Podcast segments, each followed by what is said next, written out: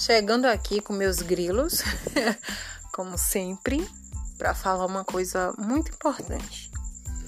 Eu ia escrever um texto no blog, mas esse podcast está aqui para complementar mesmo uh, o meu blog e algumas coisas que, que eu achar que cabe mais aqui, eu vou fazer aqui. E eu acho muito mais dinâmico se eu fizer aqui. Então eu acho que esse assunto é um assunto sério, é um assunto de saúde e eu vou fazer aqui, enfim, para não ficar muito maçante no texto, né? Porque eu suspendi a menstruação. Hoje, exatamente, dia 6, é, completa um mês que eu comecei a tomar um anticoncepcional é, oral direto, né? Sem, sem pausa. É um anticoncepcional de uso contínuo, que a gente chama. Eu comecei a tomar no primeiro dia da minha menstruação do mês passado, que foi no dia 6 de novembro. Pois bem, eu sentia dores muito fortes, muito intensas, há muito tempo. Talvez anos. Anos, mas eu, eu a gente tem uma mania, na verdade, de ser muito cruel com a gente mesma. Eu nunca interpretei como uma dor normal. Eu achava que era normal, do período de toda mulher, que a gente tem que passar por isso. Aquela velha história da cultura judaico-cristã que a gente é inserida, né? De que a mulher foi a pecadora e que tem que sofrer e que é isso aí mesmo. Bem-vindo, bem-aventurado, bem-vindo, bem-aventurados que choram. Não, gente, não, não, não, não é normal sentir dor. Nem na menstruação, cólica não é normal, não é? Na verdade, eu pesquisei algumas coisas e, e nem a menstruação é normal, para falar bem a verdade, para falar bem a minha singela opinião de uma não médica, mas que leu e viu vídeos e ouviu muitos médicos, inclusive o saudoso Elcimar Coutinho, minha mãe conheceu, ela era super fã dele, né, que minha mãe frequentou o CEPA, minha mãe, só abrir um parêntese aqui, minha mãe, ela ligou cedo, fez ligação das trompas com 26 anos, né, foi um caso, assim, excepcional. É, meu pai teve que autorizar na época, né? Mas ela tinha 26 anos, tinha duas filhas. Fecha parêntese. Então, nem a menstruação ela é normal. Gente, a mulher é para engravidar, a mulher não é para menstruar. Doenças como endometriose, câncer de ovário, é, adenomiose também, pesquisem, não existiam no século passado até menos, 50 anos atrás. Por quê? Porque as mulheres não menstruavam. Pelo contrário, as mulheres engravidavam, amamentavam. Depois elas engravidavam de novo e elas amamentavam de novo. Então, praticamente não tinha menstruação. Sei lá, uma mulher que menstruava com 15 anos, entrava na menopausa aos 40, ela menstruava, sei lá, cinco vezes na vida, 10 vezes. E olha a proporção do que a gente menstrua hoje. Eu comecei a menstruar com 11 anos. Faltava 10 dias para fazer 12. Eu tenho 32. É, o corpo ele se forma com hormônios todo mês para receber um feto e ele não recebe. Então ele se descama, ele tem todo aquele esforço para desfazer, para dissolver aquele sangue. A menstruação nada mais é que isso. Né? o endométrio, que são as paredes que se formam dentro do útero para receber um feto que não que não veio, que não chegou.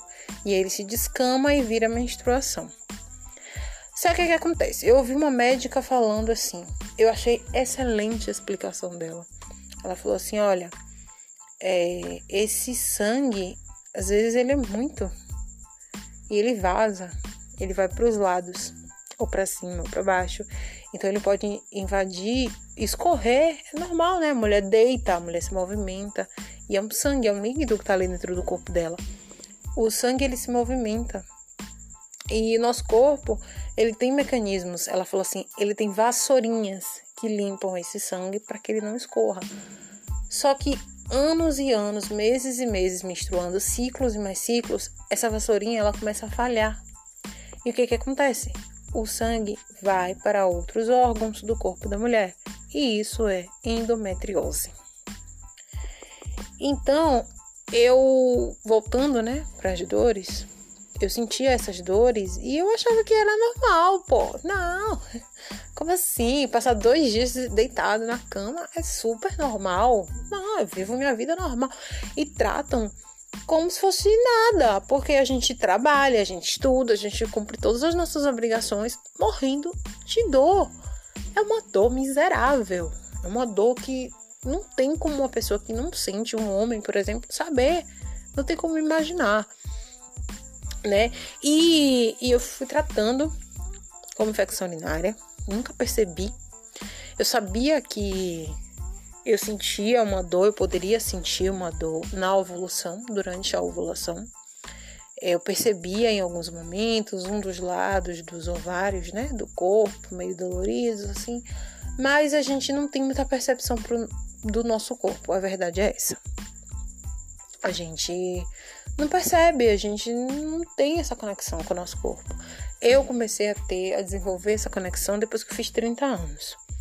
E eu até não ligava, sabe? Menstruação era uma coisa que não me incomodava, assim. Tá, tem a dor. Mas aquela ideia, né? Que achava que era normal sentir tanta dor. É, não era uma coisa que, ah, eu odeio menstruação. Não, nunca foi assim. E depois dos 30 anos eu passei a ter uma conexão muito maior com o meu corpo, então eu conhecia melhor meu corpo. Então eu passava a entender que essa dor aqui que eu tô sentindo tá anormal. E foi o que começou a acontecer. Eu tomava antibiótico para infecção urinária. E às vezes melhorava, às vezes não, porque às vezes era infecção urinária, mas às vezes não era. E, e já tinha muito tempo isso. Só que esse ano eu passei a observar melhor e percebi que essas dores estavam se intensificando. Essas dores começavam no início da minha ovulação e isso ajudou também, porque eu tinha um aplicativo, isso é muito importante a gente acompanhar. Então eu sei que essas dores começavam no primeiro dia da ovulação, do ciclo, né? E até o último dia da menstruação. Gente, isso são quase 15 dias ou mais de 15 dias, depende do ciclo. Com dor, com dor o tempo todo. É muito sofrimento. E aí as médicas me perguntavam: Você tem cólicas muito fortes? Eu dizia: Ah, não, normal. Minha filha, não era normal, sabe? Até que um dia eu vi que tava demais, tava alguma coisa estranha eu comecei a, sentir, comecei a sentir dores incapacitantes. De maio do ano passado para cá, eu tenho sofrido demais. Eu tenho sentido muitas dores. A minha vagina dói, os lábios doem, o ânus dói. Dá dor na hora de ir ao banheiro. Dá dor na hora de depois do sexo. Na hora da relação sexual eu nem sentia, mas depois era um absurdo de dor. Dava dor quando eu treinava, dava dor, era dor o tempo todo, dor, dor, dor, só vivia com dor, só sentia dor, só sabia sentir dor, sabe? Esse ano foi muito impactante para mim em vários aspectos, em vários sentidos, sobretudo nesse, da minha saúde física. E aí eu disse: não, não é possível, não é possível que isso seja normal. Aí eu comecei a investigar, pesquisar, e no mês de julho comecei a ir para médico aqui, o posto daqui do bairro. Fui acompanhada, comecei a ser acompanhada. Fui examinada. Primeiro, a suspeita inicial era pedras nos rins. Fiz um exame de sangue. Não, desculpa. Fiz um exame de urina. e tinha alguns cristais e algumas bactérias assim aleatórias, normais, mas não justificavam aquela dor. E aí fiz preventivo, tudo normal. Fiz ultrassonografia do abdômen total. Todos os meus órgãos estão em perfeito estado. E a médica falava assim: Você está sentindo dor na lombar? É, mas seus rins estão normais ela foi falando, né? Órgão por órgão. Foi tão gostoso fazer aquele exame. que ela falava assim: ai, seu baço, ai, que baço lindo. o fígado não tem uma gordura. Foi muito gostoso fazer aquele exame. E aí ela falou assim: já tinha feito a transvaginal também. E útero normal, bexiga, tudo normal. Não tinha nada, não tem nada. Minha saúde de ferro. exceto isso. E aí foi essa médica que despertou em mim. A daqui do posto já tinha falado também, né? Ela, ela perguntou assim: Você sente dores nos lábios vaginais? Aí eu achei aquela pergunta super estranha, né?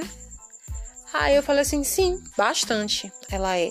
Isso pode ser endometriose também. A gente tem que fazer os exames e investigar. E passou um monte de exame. E aí foi que eu fui fazer esse exame e a médica falou assim: Olha, você sente dor na lombar e não tem nada no rim? Pode ser endometriose tem que investigar. Já fiquei com aquilo na cabeça. Fiquei com aquilo na cabeça. E chegou a ponto de eu ir trabalhar e voltar. Porque eu tava dando crise de choro lá na escola. E a diretora mandou eu voltar. Dores de eu ficar tonta no meio da rua. Dores de eu ficar toda arrepiada sabe? De chorar em público, de andar no meio da rua chorando, porque eu não tava aguentando mais. Eu dá até vontade de chorar agora, porque só de lembrar. eu sou um pouco manteiga derretida. Então, minha saga desse ano foi bem pesada, foi muito complicada, né? E era dor quase o mês inteiro. E eu não sabia mais o que fazer. Comecei a achar que eu tava com alguma doença. Com alguma doença mesmo. Eu só fiquei tranquila sobre a, sobre a doença quando eu fiz esses dois exames, né? Os três, na verdade.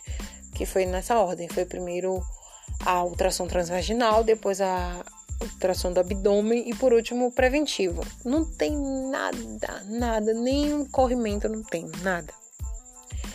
E aí eu fiquei mais tranquila. Só que aí ficou essa essa ideia da endometriose pairando na minha mente, porque tinha tava faltando um exame que era o que realmente ia identificar a endometriose, que era que realmente ia constatar a endometriose. Porém, é uma tomografia computadorizada, é muito difícil de encontrar, é um absurdo de cara, eu não consegui encontrar. Para finalizar, porque já tá muito, para resumir, porque já tá muito grande, eu disse: Eu estou com endometriose. Eu me autodiagnostiquei. Gente, isso não é correto? Não é correto.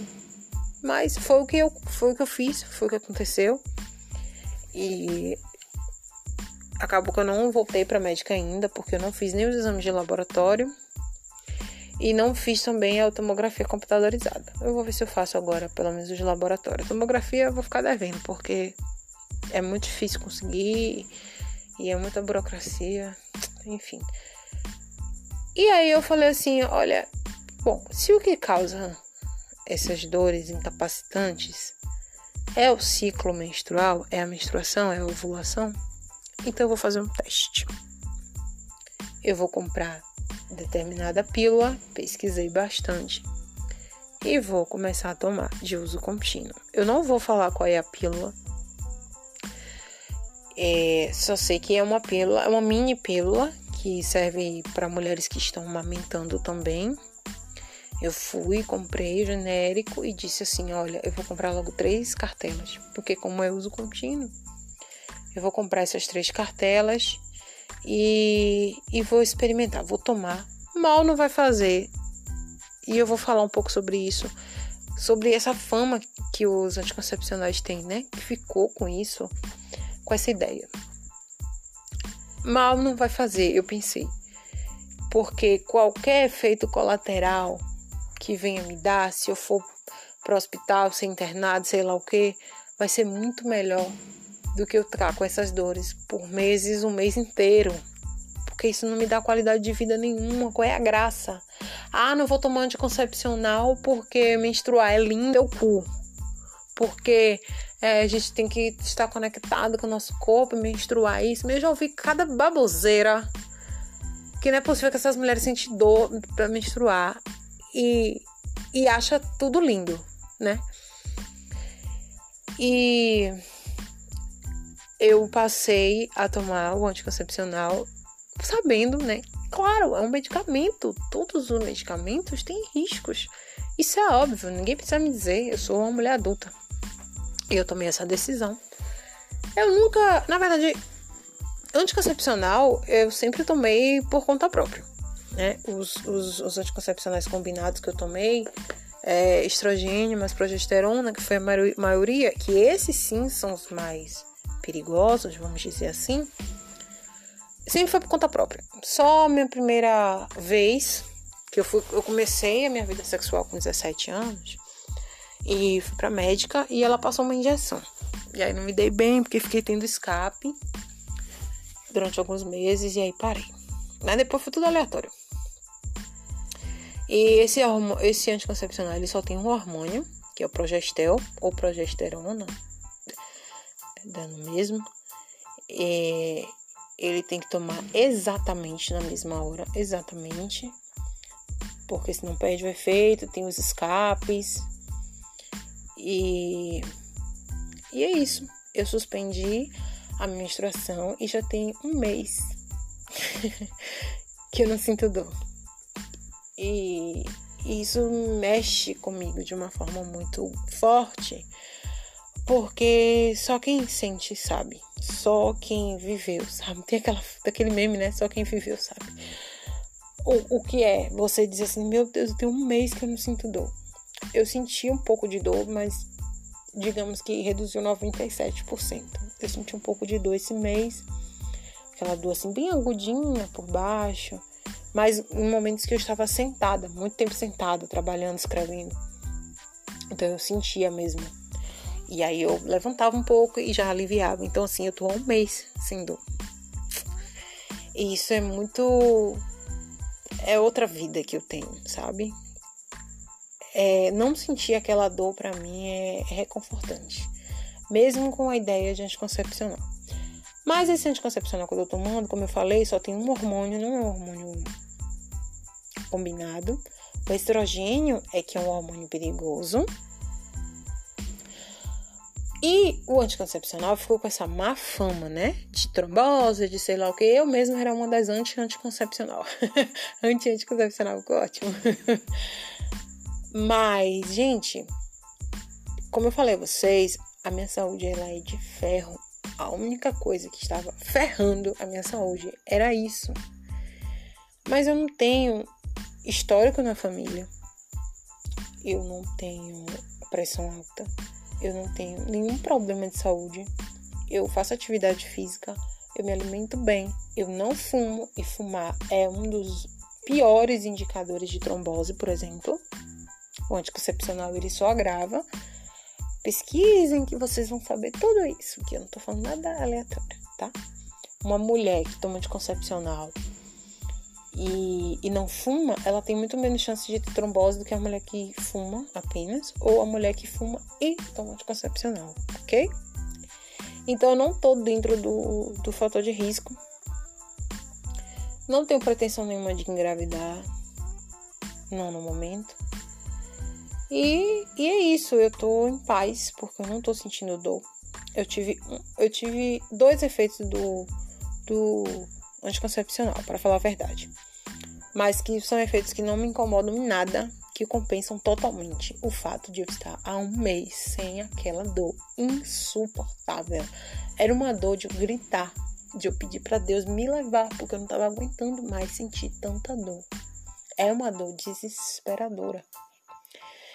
Então eu tive um escape, durou uns três dias mais ou menos, um pouquinho de sangue assim desceu, três, quatro dias, porque acredito que eu não, não tomei um remédio em um horário errado, né? Mas eu acredito que foi porque eu fiquei um pouco estressada, isso abalou um pouco.